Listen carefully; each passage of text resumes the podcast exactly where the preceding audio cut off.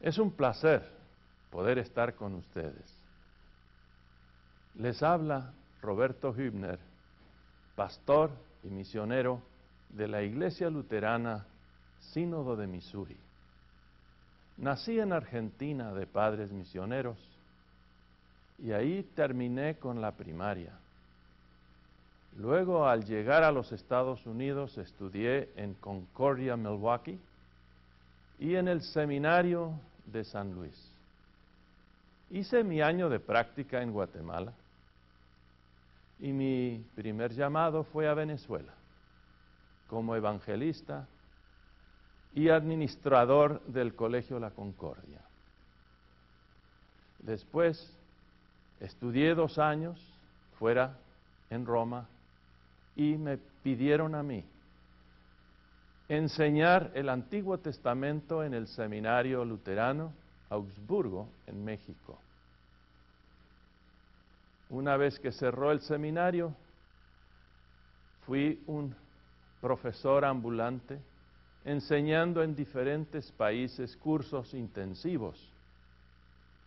Fue una experiencia única. Me llevó a diferentes países, inclusive Cuba con un interesante resultado.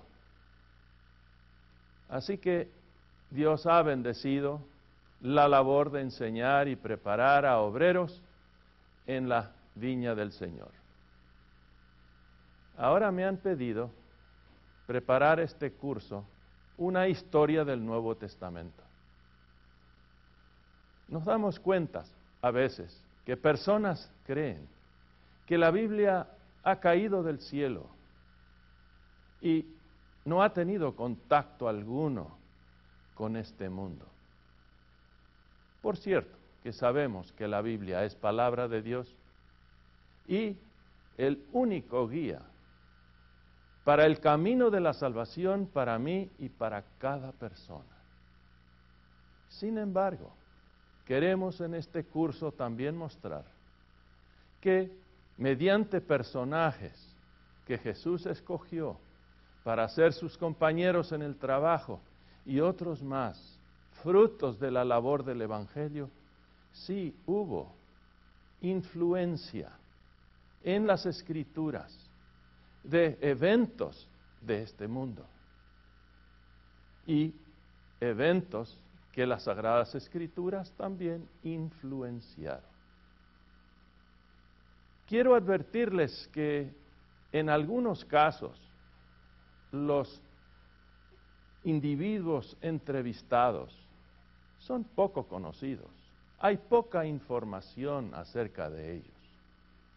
Por lo tanto, para ampliar la lección y a la vez llenarla como en otros, hemos usado un método parecido a conocidos autores como Slaughter, y Meyer, que llenan el contenido con otros personajes y eventos de esa misma era. Recordemos que Slaughter es el autor de Road to Bithynia, en el cual describe a San Lucas. Eh, Paul Meyer es el autor de, entre otros libros, The First Christmas, donde describe a la Santa Familia en esa linda época de la Navidad. Ellos conocen muy bien la historia bíblica y la historia universal. Conocen los últimos momentos de arqueología y descubrimientos que se han hecho. Por lo tanto, cualquier cosa que ellos, si vamos a decir, añaden, tiene que pasar un muy riguroso escrutinio de ellos. Por lo tanto, espero que cada estudiante estudiará con interés por su cuenta. Es que confiamos en cada estudiante de querer aprender más y hasta superar a los profesores en eso. A mí personalmente me ha sido de gran provecho la investigación y la preparación de este curso. Mi deseo es que cada estudiante reciba y tenga aún mayor provecho y gozo y alegría al estudiar las citas bíblicas, al responder a las preguntas que se le hacen y, imagínense, terminar con el examen. Y que ese examen no sea algo duro, difícil, pero que sea algo feliz, algo grato, algo que llene a cada uno querer servir a nuestro Señor Jesucristo en su reino. Según una leyenda, los gemelos Rómulo y Remo fueron abandonados en la ribera del río Tíber. Amamantados por una loba, los gemelos sobrevivieron. En el año 753 a.C., Rómulo fundó a Roma sobre siete colinas. Cuando Remo se burló de los sagrados límites de Roma, Rómulo lo mató gritando, que así perezcan todos los que traspasan mis muros. Con el tiempo surgieron nuevas ideas de gobierno. En el año 509 a.C., expulsaron al rey Tarquín, transformaron a Roma en una república gobernada por una asamblea del pueblo, por un senado y dos cónsules, quienes ocuparon sus cargos por un año.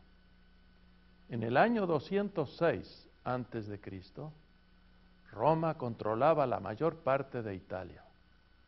En su expansión fuera de Italia, Roma inició las guerras púnicas contra Cartago, situada en África del Norte. La palabra púnica proviene de una palabra fenicia. Los fenicios eran semitas igual que los judíos. Se desarrollaron en Tiro, Sidón y Biblos.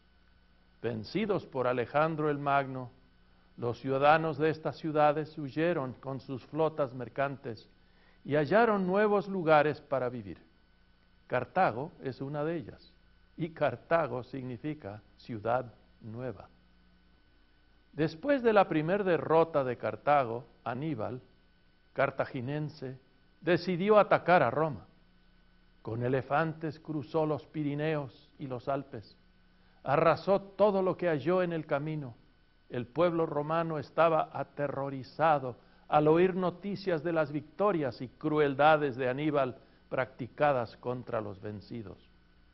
Al sur de Roma el ejército de Aníbal mató a más de cien mil romanos. Llegó hasta las meras puertas de Roma pero sabiendo que no vencería a la gran ciudad, clavó su lanza en el portón y se retiró a Cartago por vía marítima.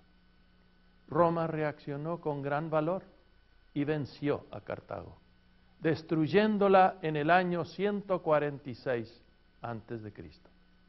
Después de esa victoria, Roma empezó a extender su dominio por todo el mar Mediterráneo. Previo a Roma, Grecia fue la gran potencia. Bajo el hábil mando de Alejandro el Magno, Grecia llegó a dominar gran parte del mundo conocido, llegando hasta la India.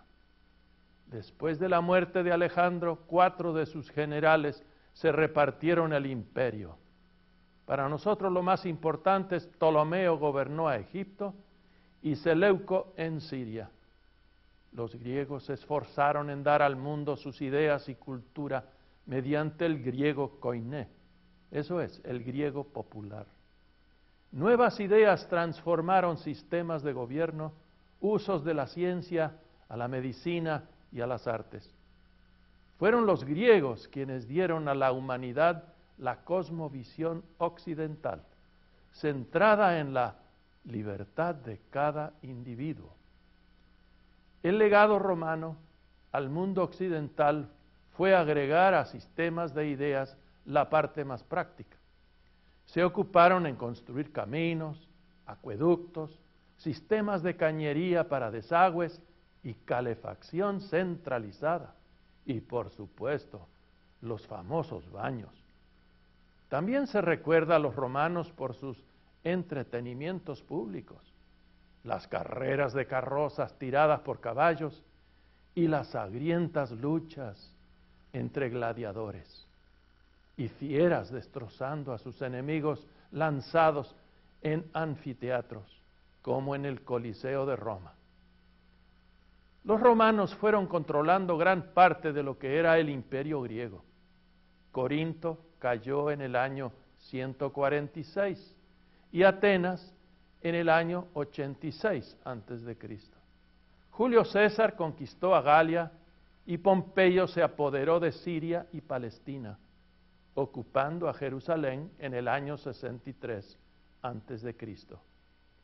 Después de la muerte de Julio César, Octavio Augusto César llegó a ser el verdadero fundador del imperio romano.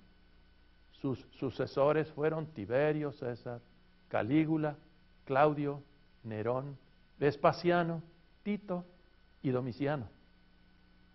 La conquista romana desde Italia alrededor del mar Mediterráneo fue gradual.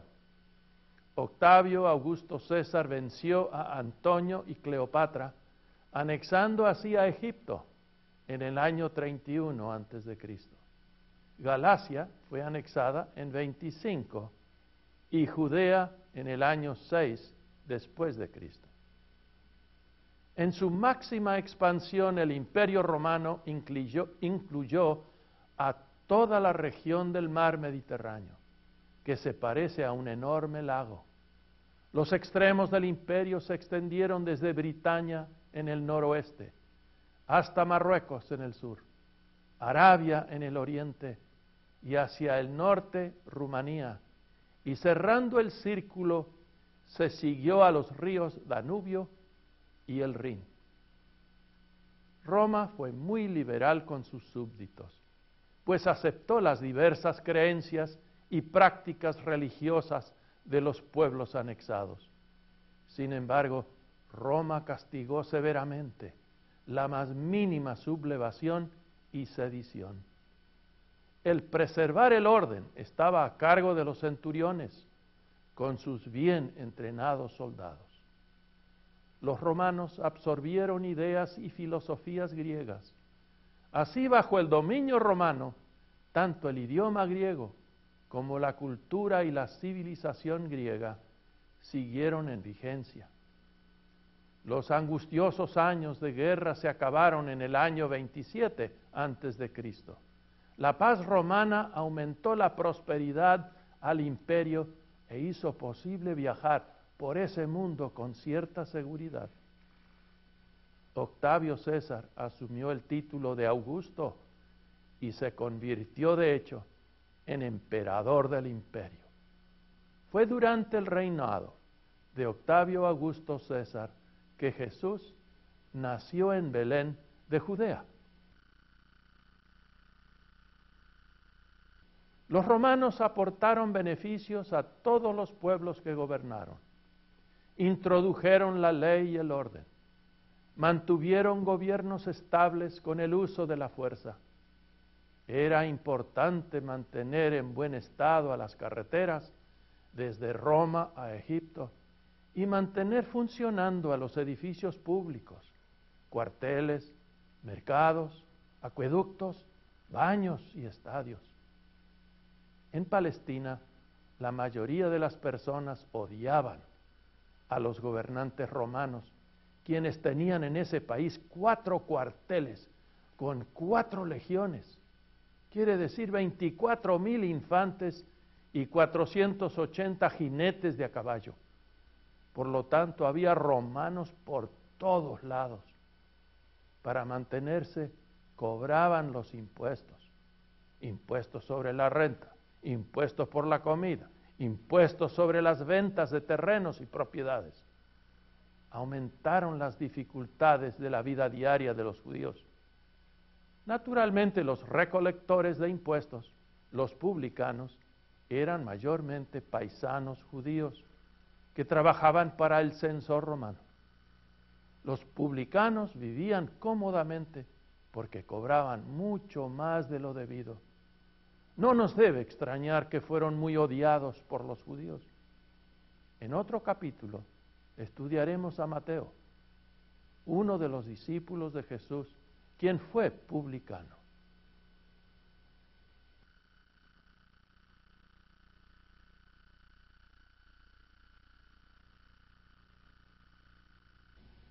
La primera entrevista es con el centurión que construyó una sinagoga en Capernaum.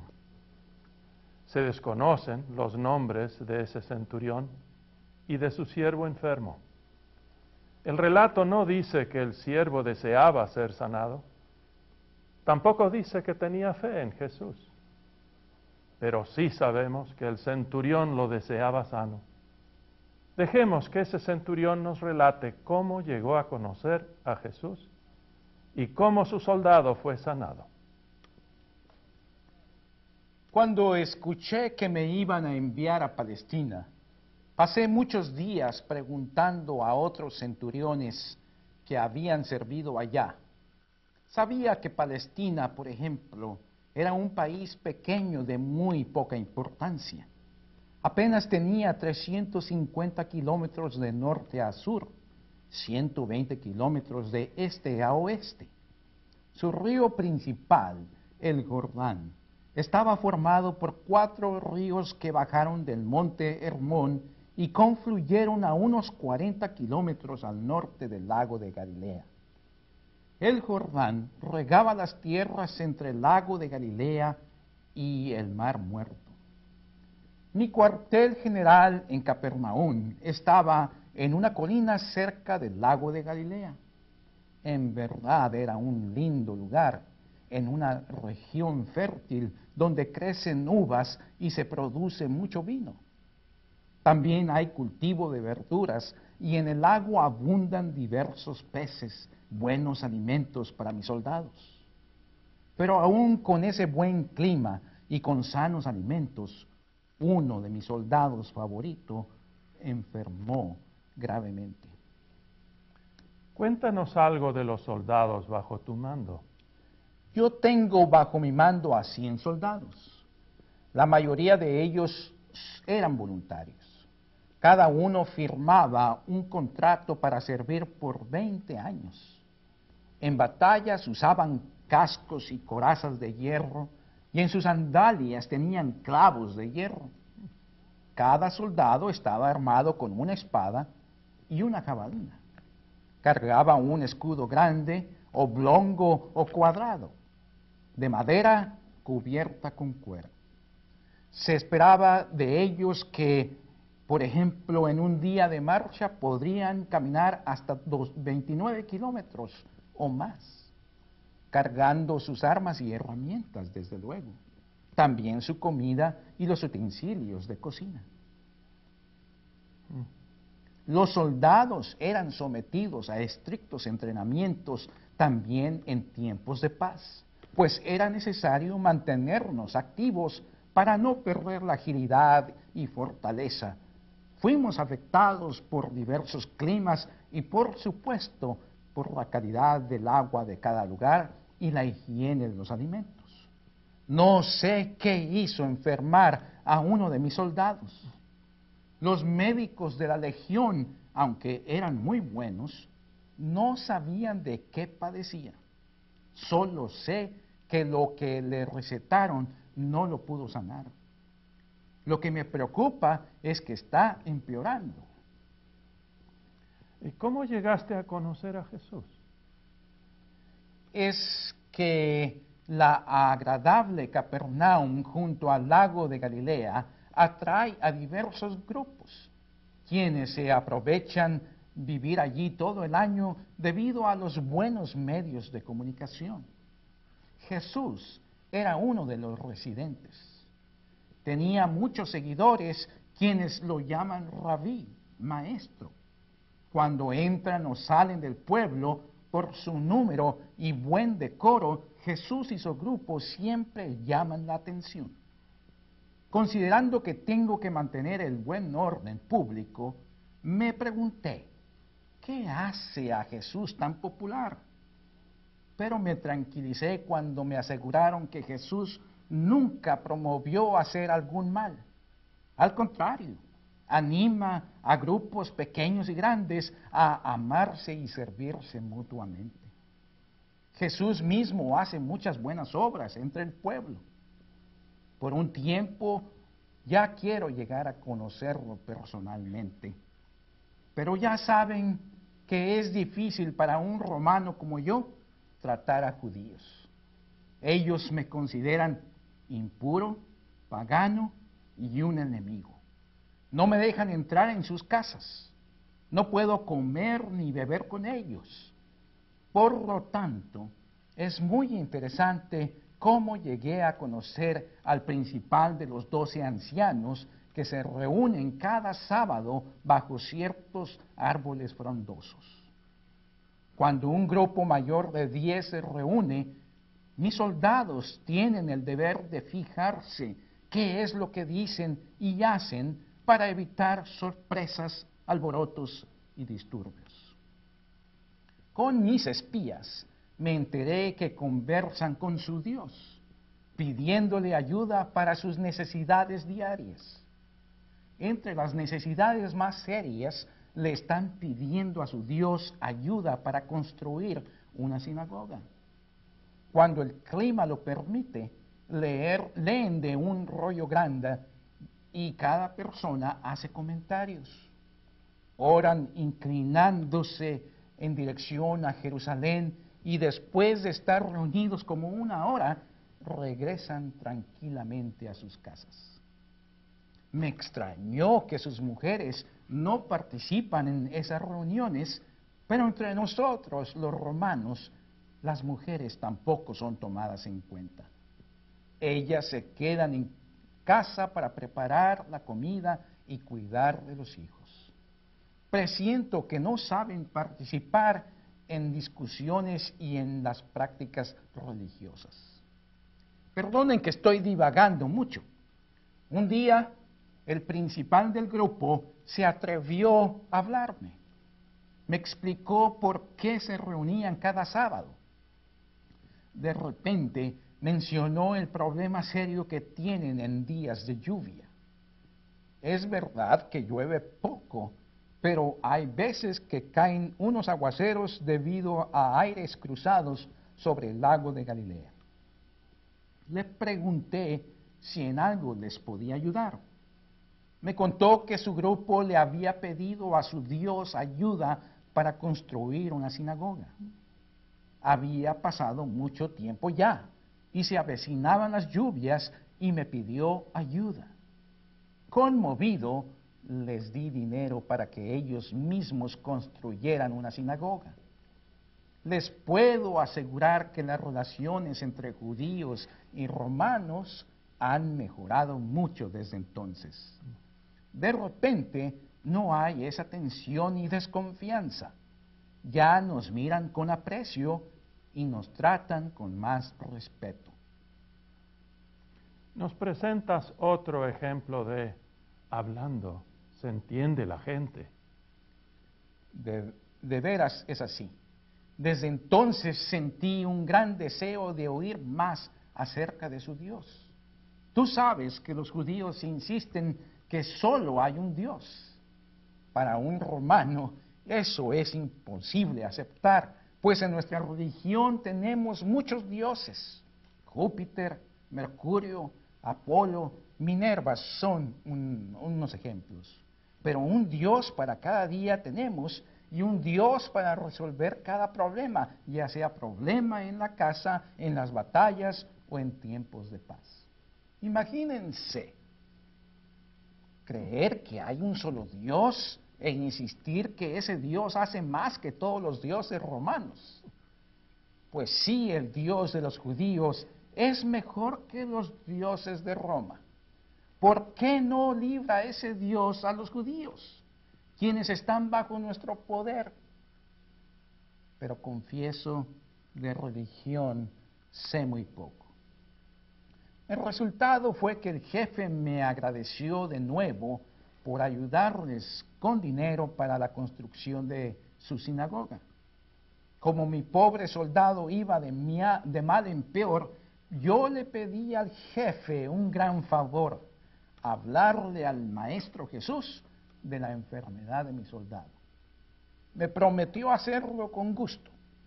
Ustedes pueden leer lo que escribió Lucas de la curación. Jesús entró en Capernaum después de un viaje y el siervo de un centurión, a quien éste quería mucho, estaba enfermo y a punto de morir. Cuando el centurión oyó hablar de Jesús, le envió unos ancianos de los judíos rogándole que viniera y sanara a su hijo.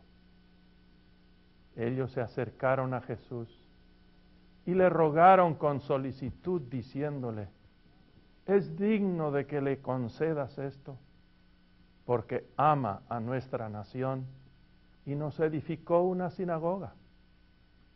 Jesús fue con ellos. Pero cuando ya no estaban lejos de la casa, el centurión envió a él unos amigos diciéndole, Señor, no te molestes, pues no soy digno de que entres bajo mi techo, por lo que ni aún me tuve por digno de ir a ti. Pero di la palabra y mi siervo será sanado. Pues también yo soy hombre puesto bajo autoridad y tengo soldados bajo mis órdenes. Y digo a este, ve y va. Y al otro, ven y viene. Y a mi siervo, haz esto y lo hace. Al oír esto, Jesús se maravilló de él y volviéndose dijo a la gente que le seguía, os digo que ni aún en Israel he hallado tanta fe. Y al regresar a casa, los que habían sido enviados hallaron sano al siervo que había estado enfermo. Qué emoción cuando oí que yo, un centurión romano, tenía fe en que Jesús podía curar a mi soldado enfermo de muerte. Más extraordinario fue oír de la boca de Jesús que yo tenía más fe que los del pueblo de Israel. Si es así, mi deseo es que el pueblo de Israel aprenda lo grande y bueno que es Jesús. Él no hace distinción entre judíos, romanos, entre sanos y enfermos, y supongo entre todos los pueblos del mundo.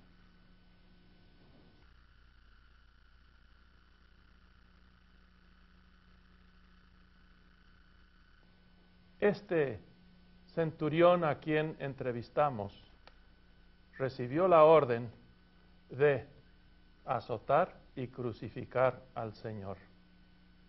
Otra vez no sabemos el nombre de este centurión a cargo de la crucifixión del Señor. Por lo tanto, dejaremos que él mismo recuente los detalles del sufrimiento y muerte de Jesús.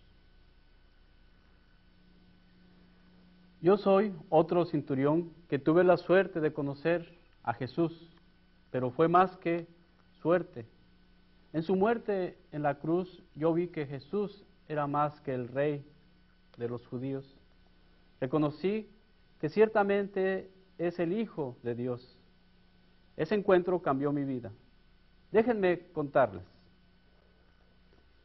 Durante la primavera, Pilato, el gobernador, residenciado en Cesarea, en Samaria, visita a Jerusalén. Su esposa lo acompaña. Los noticiarios dicen que es una visita de cortesía al pueblo judío durante una de sus mayores fiestas. En esta fiesta el pueblo celebra su liberación de Egipto que ocurrió más de mil años atrás. Uno no judío no puede participar en esa fiesta, ni aún el gobernador. En esta fiesta los judíos comen un cordero asado, diciendo que con este ritual practicado por cada familia, Dios se reconcilia con ellos, perdonando sus pecados. Por eso Poncio Pilato no quiso quedarse atrás. Él presentó como el gran reconciliador, mostrando a la muchedumbre dos prisioneros, a Barrabás y a Jesús, en voz alta pidió que el pueblo escogiera al que ellos querían dejar libres. el pueblo, por unanimidad, pidió que se les libre a Barrabás. Pilato cumplió su palabra y dejó libre a Barrabás. Y a mí me entregaron a Jesús para azotar y, y crucificarlo. Primera vez que yo vi a Jesús de cerca, mirándolo, su cara no podía imaginarme que era capaz de todo lo malo que le acusaban. Pero en mi vida sé que uno no debe juzgar a alguien por cara de inocente, pues si el pueblo judío prefirió dejar libre al asesino Barrabás, yo me dije, apariencias engañan, el dulce Jesús que tenía que ser un monstruo, así yo, como fiel soldado romano, cumplí las órdenes y llevé a Jesús para azotarlo. Explícanos lo que es azotar a alguien. El azotar a alguien era algo muy cruel. El culpable es atado con sogas a un poste. Se usa un látigo, algo especial. Las tiras de cuero terminan en punta de metal. Cada latigazo abre surco en la espalda. Jesús tenía una, piel tan suave. Yo temía que no aguantaría los 40 latigazos menos uno. ¿Saben por qué ese número? 40 menos uno. Si uno le daba al criminal un latigazo de más, quería decir 41 latigazos. Entonces el culpable también recibe 41 latigazos. Por eso era mejor dar un latigazo menos de 40 que uno de más. Había momentos cuando pensé que Jesús iba a morir ahí mismo y no le tendría que crucificar, pero sin gritar sin abrir la boca, Jesús aguantó cada uno de los 39 latigazos. Creía que lo crucificaríamos inmediatamente, pero llevaron a Jesús al petróleo y reunieron alrededor de él a toda la compañía. Lo desnudaron y lo echaron encima un manto de color escarlata. Pusieron sobre su cabeza una corona tejida de espinas y una caña en su mano derecha e la rodilla delante de él, se burlaban diciendo, salve rey de los judíos. Los mismos judíos lo acusaron de sedición contra el emperador de Roma. El castigo de sedición para uno no romano es la crucifixión. Mis soldados se unieron al grupo y también le escupieron y tomando la caña le golpeaban en la cabeza. Después de haberse burlado de él, le quitaron el manto y le pusieron sus vestidos y lo llevaron para crucificarle. Tuvo que cargar su cruz hasta que un extranjero le ayudó en el último trecho. ¿De dónde vino la práctica de crucificar a personas? ¿Qué sabes de ello? Llegamos al lugar de la crucifixión fuera de los muros de Jerusalén, que llamaron Gólgota, dicen que se aparecía aún una calavera. Los romanos aprendimos y copiamos el uso de la crucificar de los fenicios y de los persas. Roma usó la crucifixión solo con esclavos y con extranjeros, nunca con romanos. Se usó la crucifixión para castigar al robo, al tumulto y la sedición. En el caso de Jesús, ya saben, fue condenado de sedición por su propio pueblo. La víctima no puede moverse, es incapaz de protegerse del calor o al frío o de picazones de molestos insectos. La muerte por crucifixión es lenta, muchas veces dura días. Es el resultado de fatiga, calambre, de hambre o sed. Al rompérsele los huesos de las piernas, la caja torácica cae, impidiendo la respiración, y el crucificado muere por asfixia. A los dos compañeros de Jesús le rompimos los huesos, pero a Jesús no le rompimos ningún hueso, porque vimos que ya estaba muerto. Un soldado le metió una lanza en el costado y vio que, que le salió sangre y agua prueba de muerte. ¿Nos puedes dar más detalles de lo que pasó? Con gusto. Desde el mediodía hasta las tres de la tarde hubo gran oscuridad. Jesús habló siete veces. La primera vez pidió que el Padre perdone a todos por no saber lo que estaba haciendo. La expresión que no comprendí fue, Padre, ¿por qué me has abandonado? Luego le dije a uno que fue crucificado con él, que pronto estaría con él en el paraíso. No entiendo cómo podía Jesús prometer la salvación a un ladrón perverso. Luego Jesús habló con una mujer, creo que dijo que era su madre, y, y le entregó al cuidado de un joven. Jesús aceptó algo de vinagre en una esponja, después que gritó, sed tengo. Por último dijo, todo se ha completado. Y en voz alta exclamó, Padre, en tus manos entrego mi espíritu. Así murió, murió con voz fuerte. Él mismo entregó su vida al Padre. La tierra tembló, rocas se partieron, hasta dicen algunos que muertos salieron de los sepulcros. Entre todos los presentes hubo gran pavor. Soldados no deben mostrar miedo. Es nuestro deber permanecer firmes y aún en medio de grave peligro estar listos para morir, defendiendo el lugar. Confieso que yo estaba asustado como nunca antes en mi vida.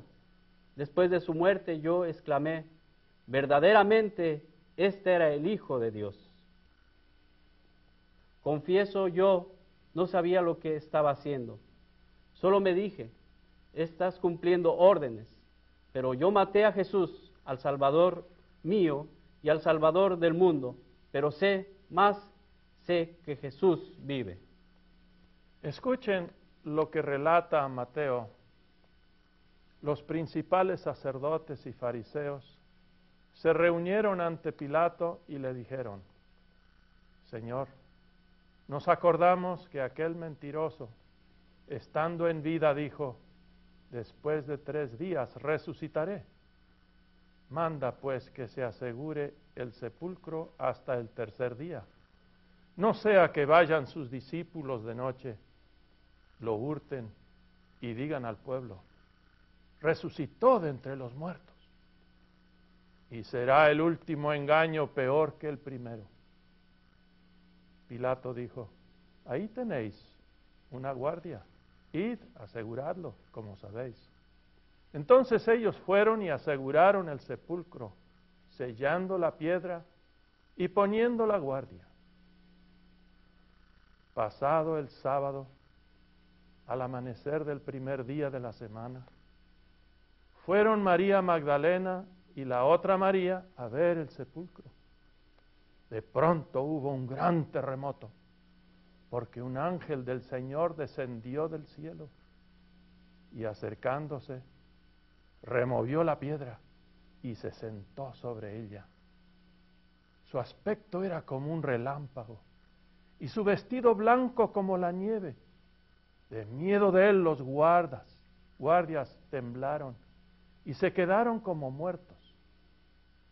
Pero el ángel dijo a las mujeres, no temáis vosotras, porque yo sé que buscáis a Jesús, el que fue crucificado. No está aquí, pues ha resucitado, como dijo. Venid, ved el lugar donde fue puesto el Señor e id pronto y decid a sus discípulos que ha resucitado de los muertos y va delante de vosotros a Galilea. Allí lo veréis. Ya se lo he dicho. Entonces ellas, saliendo del sepulcro con temor y gozo, fueron corriendo a dar las nuevas a sus discípulos.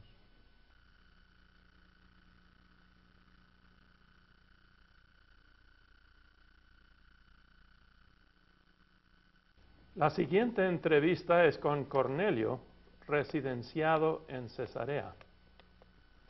Pompeyo libró a Cesarea en el año 63 antes de. Augusto César se la dio a Herodes el Grande. Después de Herodes construir el puerto y el acueducto, Herodes le dio el nombre Cesarea en honor a Octavio Augusto César. Diez años después de la muerte de Herodes, en seis después de Cristo, los romanos comenzaron a usar a Cesarea como su centro militar y administrativo en Palestina. Allí construyeron la residencia del procurador y del gobernador. También construyeron un enorme anfiteatro. En uno de los asientos está tallado el nombre Poncio Pilato. Aquí hay algunos detalles más acerca de un centurión. Ya escuchamos que el oficial manda sobre 100 soldados. Habían 10 centuriones en una cohorte de mil soldados y 60 en una legión de seis mil soldados. Aunque teóricamente los centuriones estaban subordinados a seis tribunos legionarios, los centuriones eran los verdaderos oficiales activos. Fueron la espina dorsal del ejército. La disciplina y la eficacia de la legión como la unidad de lucha dependía de ellos. Polibio describió bien al centurión se requiere que los centuriones sean buenos dirigentes y no atrevidos guerreros y aventureros, que sean de mente estable y prudente, no propensos a tomar la ofensiva y pelear desenfrenadamente, y cuando saben que están superados y en seria dificultad, que sean capaces de permanecer firmes y listos para morir defendiendo su misión. Los deberes del centurión eran muy variados. El centurión era el responsable de su disciplina personal y la de sus cien soldados. Su emblema era una vara adorada con una planta trepadora. Sabía también usar esa vara en las espaldas de los soldados desobedientes. Su responsabilidad podía incluir la supervisión de latigazos y la ejecución de los condenados a muerte. También tuvo la responsabilidad de entrenar, ejercitar a los soldados a inspeccionar sus armas. Tenía funciones de intendente y comandante en el campamento, como también en los combates, aunque destacamiento a sus hombres. Al exigir tributos, estos podían aumentar sus ya muy aventajadas entradas algunos hasta aceptaron sobornos. Podía ser asignado a mandar a auxiliares y podía realizar una variedad de labores especiales. Cornelio de Cesarea y Julio, el comandante que llevó a Pablo a Roma, fueron asignados a ciertas tareas especiales, oficios que aparentemente los separaron por un tiempo de sus legiones y del cuerpo principal de las tropas a las que estaban ligadas. La importancia de los centuriones en el ejército y en la vida del imperio romano es correctamente reflejada en el Nuevo Testamento. Ahora queremos estudiar a Cornelio, residenciado en Cesarea, quien perteneció al regimiento italiano. Hola, soy Cornelio, un compañero centurión al regresar a Cesarea de una importante misión en Jerusalén. Me contó que fue un, el quien había crucificado a Jesús. Estaba muy avergonzado, porque solo después de su muerte exclamó, verdaderamente este es el Hijo de Dios. Se sintió mejor cuando otro centurión le aseguró que al tercer día Jesús había resucitado. Y eso a pesar de que él y sus soldados habían sellado con enormes piedras el sepulcro. Le pedí que me contara más acerca de Jesús, pues eso de resucitar después de morir me sonaba muy, muy extraño. Nosotros, los romanos, no podemos creer en milagros. Tenemos que ver para creer. Sin embargo, él convenció y desde entonces me interesé en saber más acerca del Dios, el Dios de los judíos. ¿Qué sabías de los judíos antes de venir a Cesarea? Antes de venir a Cesarea a servir en Palestina, yo pensé que la religión judía estaba equivocada al insistir que hay un solo Dios, pero cuanto más averigüé, tanto más me atrajo lo que oía acerca de ese único Dios, aunque los judíos se mantuvieron apartados de mí, viéndome como un extraño, hasta un enemigo, yo seguí orando a Dios y dando limosna al pueblo necesitado. Un día, como a las tres de la tarde, un ángel apareció y me dijo, Cornelio, tus oraciones y tus limosnas han subido para memoria delante de Dios. Envía unos hombres a Jope y haz venir a Simón, el que tiene por sobrenombre Pedro. Este se hospeda en la casa de Simón, un curtidor que tiene su casa junto al mar. Él te dirá lo que es necesario que hagas. Mis siervos me contaron que la invitación que le hice a Pedro fue para él un serio problema, pues fue para él un enorme choque de cultura y religión. Pero Pedro sí aceptó la invitación y al día siguiente llegó a mi casa acompañado de algunos eh, amigos. Estábamos esperándolo con un grupo de parientes, amigos, íntimos, ansiosos de aprender como acerca de Jesús. Cuando Pedro entró, yo me entusiasmé tanto que me postré a sus pies y quise adorar. Pedro me abrazó y, me levantó diciendo, levántate, pues yo mismo también soy un hombre. Viendo el, al grupo que se había reunido, Pedro nos dijo, ustedes saben que Abominable es para un judío estar reunido con extranjeros, pero a mí me ha mostrado Dios que yo a nadie llamo común o impuro y con amabilidad me preguntó, ¿por qué causa me han hecho venir?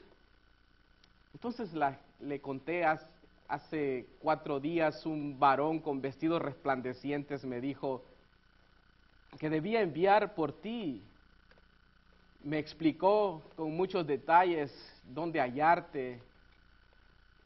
Sinceras gracias por aceptar mi invitación, Pedro. Ahora pues todos nosotros estamos aquí en la presencia de, Dios para oír todo lo que Dios te ha mandado a decirnos. Entonces Pedro dijo, en verdad comprendo que Dios no hace acepción de personas, sino que en toda ocasión le agrada del que no teme y hace justicia. Dios envió mensaje a los hijos de Israel, anunciando al Evangelio de la paz por medio de Jesucristo. Este es Señor de todos. Vosotros sabéis lo que es, se divulgó por toda Judea, comenzando en Galilea después del bautismo que predicó Juan. Como Dios ungió con el Espíritu Santo y con poder a Jesús de Nazaret, y como éste anduvo haciendo bien y sanando a todos los oprimidos por el diablo, porque Dios estaba con él. Nosotros somos testigos de todas las cosas que Jesús, a quien mataron colgándolo en el madero, hizo en la tierra de Judea y en Jerusalén. A éste levantó Dios al tercer día e hizo que apareciera, no a todo el pueblo, sino a los testigos que Dios había ordenado de antemano. A nosotros que comimos y bebimos con Él después que resucitó de los muertos. De este dan testimonio todos los profetas, que todos los que en Él crean resucitarán o recibirán perdón del pecado por su nombre. Mientras aún hablaba Pedro, al Espíritu Santo cayó sobre todos los que oían su discurso y los fieles de la circuncisión que habían venido con Pedro se quedaron atónitos de que también sobre los gentiles se derramara el don del Espíritu Santo, porque los oían que hablaban en lenguas y, sus y que glorificaban a Dios. Pedro entusiasmado dijo, ¿puede acaso alguno impedir el agua? para que sean bautizados estos que han recibido al Espíritu Santo lo mismo que nosotros? Y mandó bautizarlos en el nombre del Señor Jesús. Pedro aceptó nuestra invitación, quedándose varios días más, compartiendo sus muchos, muchas experiencias que compartió con el Señor Jesucristo durante sus tres años. Nos conmovió mucho cuando nos decía, yo personalmente, antes vi esto y oí aquello. Pedro también nos dijo que la experiencia que tuvo con, en nuestra casa afirmó en él lo que antes creía imposible, que Dios también ha incluido a los gentiles en su plan de salvación y vida eterna. Entrevistaremos ahora a Julio, centurión que llevó a Roma al apóstol Pablo. Para viajar a Roma de Palestina era mejor ir en barco. Pero vamos a dejar a Julio explicarnos lo que son barcos mercantes o de guerra. Nuestro campamento estaba en Cesarea, Ahí recibí el encargo de llevar a Roma a Pablo y a otros prisioneros. Para evitar que estos escapasen, en vez de ir por tierra viajamos en barco. Roma solo tiene barcos de guerra, dejando a otros países el manejo de barcos de carga. Los barcos que más grandes tienen tres niveles de remos, por eso se llaman trireme. Remos son necesarios cuando falta el viento a la vez ayudan a maniobrar el barco durante los combates. Los triremes también tienen velas para aprovechar los vientos favorables y dar momentos de descanso a los remeros. En este viaje a Roma usamos tres diferentes barcos de carga. En aquella época se desconocían los barcos de pasajeros. Su mercancía era granos, aceite, vino. Para pasajeros había un espacio incómodo y estaba reservado para personas pudientes u oficiales de gobierno o del ejército. Pablo, los otros prisioneros y otros viajeros tenían que viajar entre puente, entre cubierta, muy incómodamente. En días soleados uno puede estar siempre en la cubierta. No sé cómo 276 personas sobrevivimos en aquella tormenta que duró más de dos semanas, con la compuerta cerrada para proteger el cargamento. La ventilación era pobre, haciendo que las condiciones bajo cubierta fueran muy desagradables. Cada barco mercante se llama según la deidad que protege al barco. No encontramos el nombre del barco que se hundió en Malta. ¿Cómo llegaste a conocer al Dios de Pablo? Cuando el barco estaba por hundirse, los soldados que me acompañaron querían matar a todos para evitar que los presos escapen. Nadando, yo se los impedí por querer salvar a Pablo, de quien yo y otros habíamos aprendido mucho al hablarnos de Jesús. Así permitía a los que podían nadar lanzarse al agua, los que no se aferraron a tablas o a cualquier parte suelta de la nave, todos, los 276, llegamos a salvo. La gente de la isla nos trató muy bien. Prendieron un enorme fuego para calentarnos y secar las ropas. Pablo recogió unas ramas secas y las echó al fuego. De repente una víbora huyendo del calor se le prendió en la mano. Cuando la gente de allí vio la víbora colgando de su mano, dijo, ciertamente este hombre es homicida, a quien escapado del mar la justicia no deja vivir. Luego llegamos a conocer a Publio, el hombre principal de la isla, quien nos hospedó tres días. Resulta que el padre de Publio estaba enfermo de fiebre y disentería. Pablo entró a verlo y después de orar, le puso las manos y lo sanó. Pronto la noticia se regó. A otros en la isla que tenían enfermedades vinieron y fueron sanados ciertamente. Esa estadía en Malta cambió mi vida y la vida de Publio, de su padre y la de muchos en la isla. Mi fe fue afirmada en Dios y en su Hijo Jesucristo. Llegamos a Puteoli en otro barco mercante de Egipto. Este cargaba trigo y tenía como enseña a Castor y Pollux. Subimos a pie a Roma, donde entregué a Pablo al prefecto militar.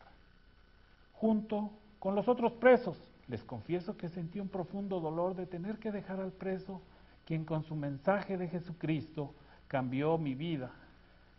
Pues me alegra poder decir, soy seguidor de Cristo por la gracia de Dios. Por casualidad, ¿te encontraste en Roma con Cornelio? Quien estuvo contigo en Cesarea. Oh, qué feliz encuentro. Una vez él me había hablado de Jesús en Cesarea, pero no le hice mucho caso. Ahora fui yo quien le conté a Cornelio del poder de Dios en Jesucristo.